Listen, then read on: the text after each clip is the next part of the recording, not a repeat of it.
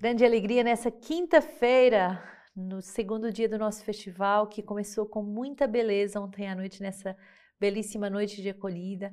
E quero acolher a todas as famílias do nosso Festival das Famílias, espalhadas pelo mundo inteiro, e por todos aqueles que acompanham esse programa da Alexio Divina. Se você quiser ainda dar tempo, se inscrever, inscrever outra família, é tão importante as graças que vamos receber com as programações dos kids, dos adolescentes, dos jovens, dos adultos e dos anciãos, tanto derramamento de graça que uh, você pode ajudar a salvar muitas mais famílias. Então, corramos nessa rede de evangelização. E hoje, nessa quinta-feira, teremos a alegria de celebrar também São Boaventura. Vamos ver que a santidade é para todos e que Deus escolhe pessoas tão diversas para nos falar da grande santidade que Ele tem no seu coração e que Ele quer derramar também sobre nós. E estamos também na véspera da festa de Nossa Senhora do Carmo, festa da nossa fundação. Então, é com o coração cheio de ação de graças que queremos dar início a esse dia. Êxodo 3, 13 a 20. Moisés disse a Deus: Quando eu for aos filhos de Israel e disser: O Deus de vossos pais me enviou até vós e me perguntarem: Qual é o seu nome? O que direi? Disse Deus a Moisés: Eu sou aquele que é. Disse mais: Assim dirás aos filhos de Israel: Eu sou, me enviou até vós. Disse Deus ainda a Moisés: Assim dirás aos filhos de Israel: O Senhor, o Deus dos vossos pais, o Deus de Abraão, o Deus de Isaac, o Deus de Jacó, me enviou até vós. E este é o meu nome para sempre, e esta será a minha lembrança de geração em geração. Vai, reúne os anciãos de Israel e diz-lhes: o Senhor, o Deus de vossos pais, o Deus de Abraão, o Deus de Isaac, o Deus de Jacó, me apareceu dizendo: De fato vos tenho visitado e visto o que vos é feito no Egito. Então eu disse: Far-vos-ei subir da aflição do Egito para a terra dos canoneus, dos heteus, dos amorreus, dos ferezeus, dos heveus e dos zebuseus, para uma terra que emana leite e mel. E ouvirão a tua voz, e irás com os anciãos de Israel ao, ao rei do Egito, e lhe dirás: O Senhor, o Deus dos Hebreus, veio ao nosso encontro. Agora, pois, deixa-nos ir pelo caminho de três dias de marcha no deserto para sacrificar ao Senhor nosso Deus. Eu sei, no entanto, que o rei do Egito não vos deixará ir, se não for obrigado pela mão forte. Portanto, estenderei a mão e ferirei o Egito com, com todas as maravilhas que farei no meio dele. E depois disso, ele vos deixará partir. Palavra muito forte, é? eu sou aquele que sou. O Senhor, nesse momento, depois de se ter revelado na sarça ardente, agora ele se revela na sua identidade mais profunda. Conhecer o nome de alguém é ter acesso à sua intimidade, é poder ser íntimo, amigo. E o Senhor vai nos revelar: eu sou aquele que sou. O pai, falando a Santa Catarina de Sena, vai lhe dizer: Tu és aquela que não é, mas eu sou aquele que sou. Quer dizer, Deus é aquele que é plenitude e nós somos vazio. Ele é santo e nós somos pecadores. Ele é bondoso e tantas vezes nós temos o nosso coração sem bondade. Mas se eu me unir àquele que é, o meu nada será preenchido com o seu tudo. Saber o nome de Deus, saber que Ele é aquele que é, aquele que tudo preenche, que tudo dá sentido, vem salvar a minha vida. O Senhor quer me encher eh, e quer encher a cada um de nós com essa certeza do seu amor. Salmo 104. Celebrai ao Senhor e invocai o seu nome, anunciai entre os povos as suas façanhas, cantai para ele e recitai todas as suas maravilhas. Glorificai-vos com o seu nome santo. Alegre-se o coração dos que buscam o Senhor. Procurai o Senhor e a sua força, buscai sempre a sua face. Ele se lembra da sua aliança para sempre, palavra empenhada por mil gerações. Aliança que ele fez com Abraão e juramento confirmado a Isaac. Ele fez o seu povo crescer muito, tornando-o mais forte que os seus opressores. Mudou-lhes o coração para que odiassem o seu povo e usassem da astúcia com seus servos. Enviou Moisés, seu servo, e Arão, a quem escolhera, e fizera contra eles os sinais de que falara, prodígios na terra de cá. Que bonito perceber que aquilo que dá plenitude à vida do homem, à vida de uma família, é buscar a face do Senhor. Buscai sempre a sua face. Quer dizer que somos chamados todos a ser contemplativos, todos, do, da criança ao ancião, todos somos chamados a buscar a sua face. E com a contemplação da sua face, recebemos a plenitude do ser, o sentido da nossa existência e, sobretudo, recebemos a força para viver aquilo que somos chamados a viver. Ele se lembra da sua aliança para sempre. Quer dizer que Deus não nos abandona com um projeto de vida, com ideais pessoais. Deus nos acompanha e nesse face a face com Deus, Ele me ajuda a viver. Bonito porque adoração, e quinta-feira é o dia por excelência consagrado à adoração, é boca a boca. Quer dizer que aquele que adora é aquele que está boca a boca com o seu Deus, é aquele que entra nessa intimidade mais profunda, como um casal que se beija, que, que adentra nessa intimidade única que lhe é reservada. Nós também somos chamados a entrar nesse boca a boca com Deus, nesse sopro da vida divina que deve adentrar no nosso coração, que deve transformar todo o nosso ser. Mateus 11 vai ser como um resumo daquilo que acontece para aqueles que põem a adoração em primeiro lugar. Vinde a mim, vós todos que estáis cansados, sob o peso dos vossos fardos, e eu vos darei descanso. Tomai sobre vós o meu jugo e aprendei de mim, porque sou manso e humilde de coração, e encontrareis descanso para as vossas almas pois o meu jugo é suave e o meu fardo é leve. Na intimidade com Deus, no amor a Deus, no relacionamento de depositar os fardos, e isso é muito importante para as famílias. Aprender a depositar os fardos. O fardo da vida conjugal, o fardo da vida de educação, o fardo financeiro, os fardos das doenças, os fardos da vida profissional, das provações relacionais, depositar vir até o Senhor e encontrar repouso. Como ele diz, o meu jugo é suave. Eu sou manso e humilde de coração. Aprendei de mim. Aquilo que nos repousa finalmente é aprender de Deus, a viver cada situação. A situação ela não vai mudar, mas o que vai mudar é a forma como eu vou viver aquela situação. A pessoa que está ao meu lado, meu filho, a minha esposa, o meu marido, meu, minha sogra, a minha nora, o meu tio, o meu padrinho, eles não vão mudar, mas eu vou mudar na forma como os vejo e como eu me relaciono. E eu vou perceber que isso não é um jugo pesado, opressor, mas ao contrário, é suave, porque o Senhor está no meio de nós. Deixemos o Senhor nessa quinta-feira nos repousar com a sua presença. E hoje celebramos São Boaventura, doutor da igreja. Ele chamou os pescadores e camponeses a segui-lo no carisma de São Francisco de Assis, mas também muitos homens cultos. Então, São Boaventura pode ser uh, aquele que nos ensina a tornar acessível a todos a palavra de Deus, aos homens simples e aos homens de grande ciência, de grande cultura. E ele escreve: não basta a leitura sem a unção, não basta a especulação sem a devoção. Não basta a pesquisa sem maravilhar-se, não basta a circunspeção sem o júbilo, o trabalho sem a piedade, a ciência sem a caridade, a inteligência sem a humildade, o estudo sem a graça. Boaventura nasceu no centro da Itália em 1218 e ele vai receber uma graça de cura, coração de São Francisco. Ele que nos diz que não basta só uma coisa, mas que temos que ser estudiosos da palavra, mas ao mesmo tempo contemplativos e almas deslumbradas, ele vai de, de verdade receber essa graça de cura através da intercessão de São Francisco e entra na vida franciscana. Dá um testemunho tão forte que diziam que parecia que o pecado original não tinha entrado nele. Esse santo já se tornou bispo e eh, vai eh, chamar muita atenção pela sua grande cultura e ciência teológica. E depois ele responde a um frei dizendo assim: Se Deus dá ao homem somente a graça de poder amá-lo, isso basta. Uma simples velhinha poderá amar a Deus bem mais do que um professor de teologia. O doutor seráfico vai assumir muitas responsabilidades, mas ele sabe que o importante é ser santo. Bonito.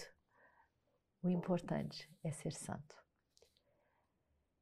Seu texto a, a sabedoria mística revelada pelo Espírito Santo. Cristo é o caminho e a porta. Cristo é a escada e o veículo, o propiciatório colocado sob a arca de Deus e o mistério desde sempre escondido. Quem olha para esse propiciatório como rosto totalmente voltado para ele, contemplando, suspenso na cruz, com fé, esperança e caridade, com devoção, admiração e alegria, com veneração, louvor e júbilo, realiza com ele a Páscoa, isto é, a passagem. E assim, por meio do lenho da cruz, atravessa o Mar Vermelho, saindo do Egito e entrando no, des no deserto, onde saboreia o maná escondido. Descansa também no túmulo com Cristo, parecendo exteriormente morto, mas experimentando tanto quanto é possível a sua condição de peregrino, aquilo que foi dito pelo próprio Cristo ao ladrão que o reconhecera. Ainda hoje estarás comigo no paraíso. Nesta passagem, se for perfeita, é preciso deixar todas as operações intelectuais e que o ápice de todo o afeto seja transferido e transformado em Deus. Estamos diante de uma realidade mística e profundíssima. Ninguém a conhece a não ser quem a recebe. Ninguém a recebe se não a deseja, nem a deseja se não for inflamado até a medula pelo fogo do Espírito Santo, que Cristo enviou ao mundo. Por isso o apóstolo diz que essa sabedoria mística é revelada pelo Espírito Santo. Que bonito ser consumido por esse fogo dessa vida mística é uma graça que devemos pedir. E se, portanto, quer saber como isso acontece, interroga a graça e não a ciência, o desejo e não a inteligência, o gemido da oração e não o estudo dos livros, o esposo e não o professor. Deus e não o homem, a escuridão e não a claridade. Interrogues, não interrogues a luz, mas o fogo que tudo inflama e transfere para Deus com unções suavíssimas e afetos ardentíssimos. Esse fogo é Deus, a sua fornalha está em Jerusalém. Forte, não são os doutores, não são os professores. É Deus, é o esposo que vai nos dar as soluções para a nossa existência, para a nossa família.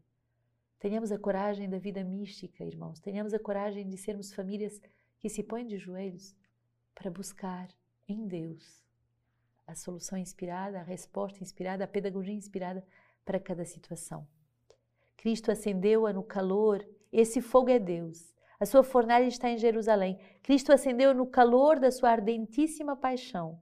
Verdadeiramente só pode suportá-la quem diz: Minha alma prefere ser sufocada e os meus ossos à morte. Quem ama esta morte pode ver a Deus, porque sem dúvida alguma é verdade. O homem não pode ver-me e viver. Morramos, pois, e entremos na escuridão. Impunhamos silêncio às preocupações, às paixões e às fantasias. Foche.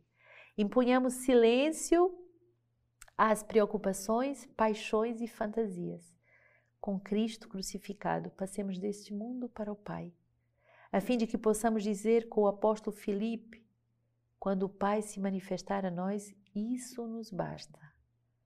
Ouvirmos como São Paulo, basta-te a minha graça, e exultar com Davi, exclamando, mesmo que o corpo e o coração vão se gastando, Deus é a minha parte, a minha herança para sempre. Bendito seja Deus para sempre. E que todo o povo diga amém, amém. Tão bonito essa, essa belíssima leitura. Basta-te a minha graça. Faz silêncio às tuas preocupações, às tuas paixões e às fantasias e busca em mim, busca na adoração, busca na contemplação aquilo que o Senhor quer te fazer viver.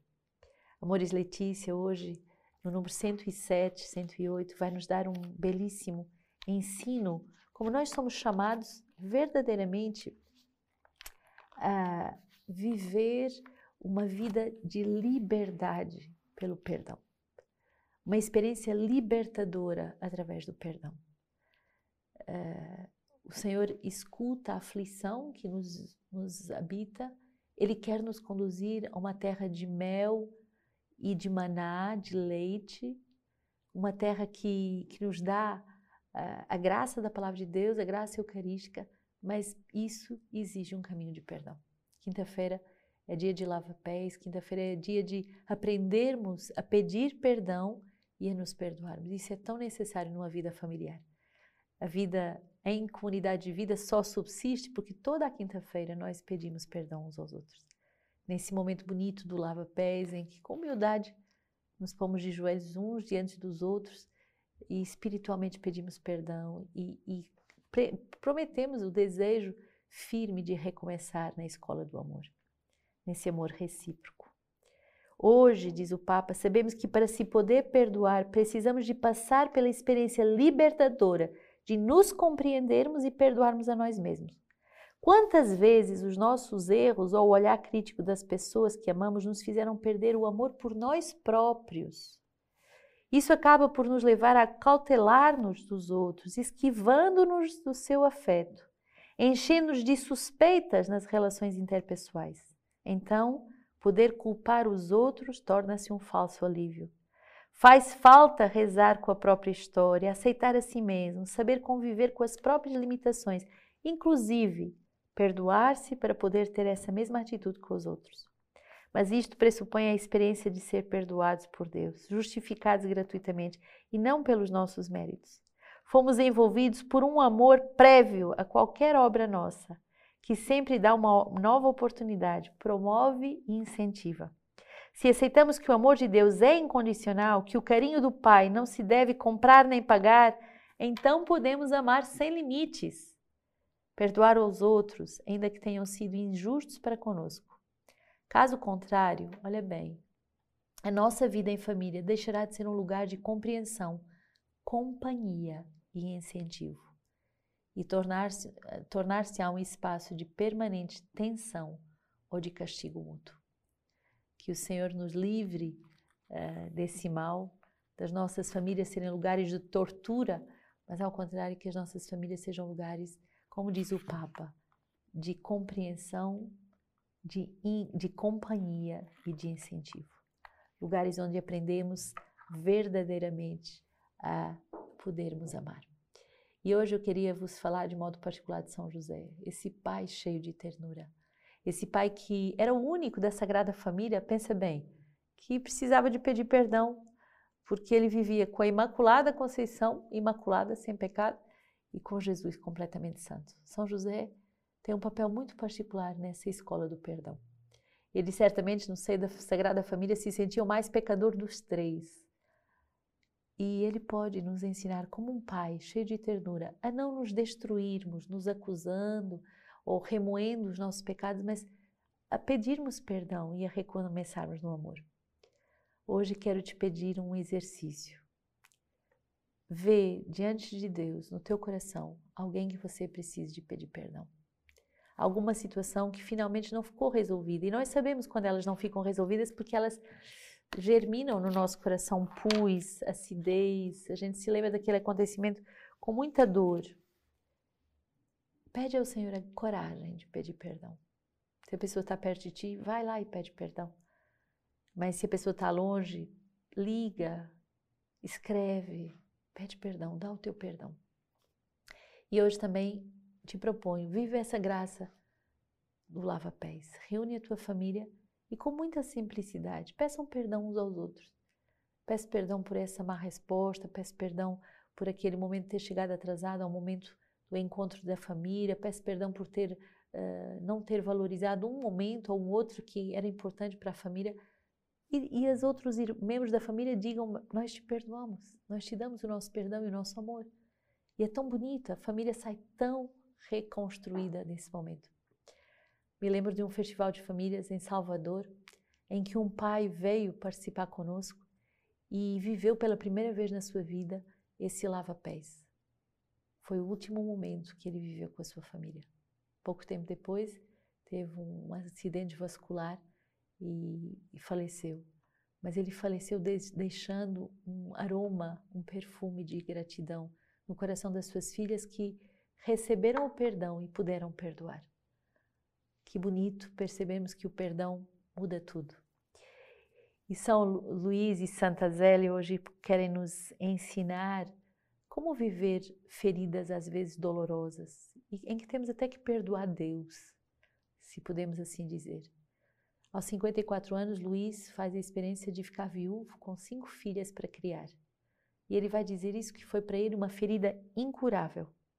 agora tinha que se manter de pé, sozinho, e ajudar as filhas a crescer bem, sem, sem poder confrontar-se com o seu tu, que era Zélia. Comportava-se como se Zélia estivesse ali, ao seu lado, e a sugerir-lhe o que deveria fazer. As coisas que Zélia teria feito e que podiam ser um bem para as filhas tornavam-se imediatamente obrigações indeclináveis. Sobretudo, devia evitar ser um peso para os outros por causa da sua dor. Pelo contrário, olha que bonito. Devia recriar-se como pessoa, que podia agora distribuir a paz, consolar e ser consolado na convicção de que a sua santa esposa tinha partido para o paraíso, mas permanecia unida com ele para sempre. Que o Senhor nos dê essa certeza do céu e que o Senhor nos dê a capacidade de perdoar tudo e todos. Que Deus nos dê um santo dia de festival.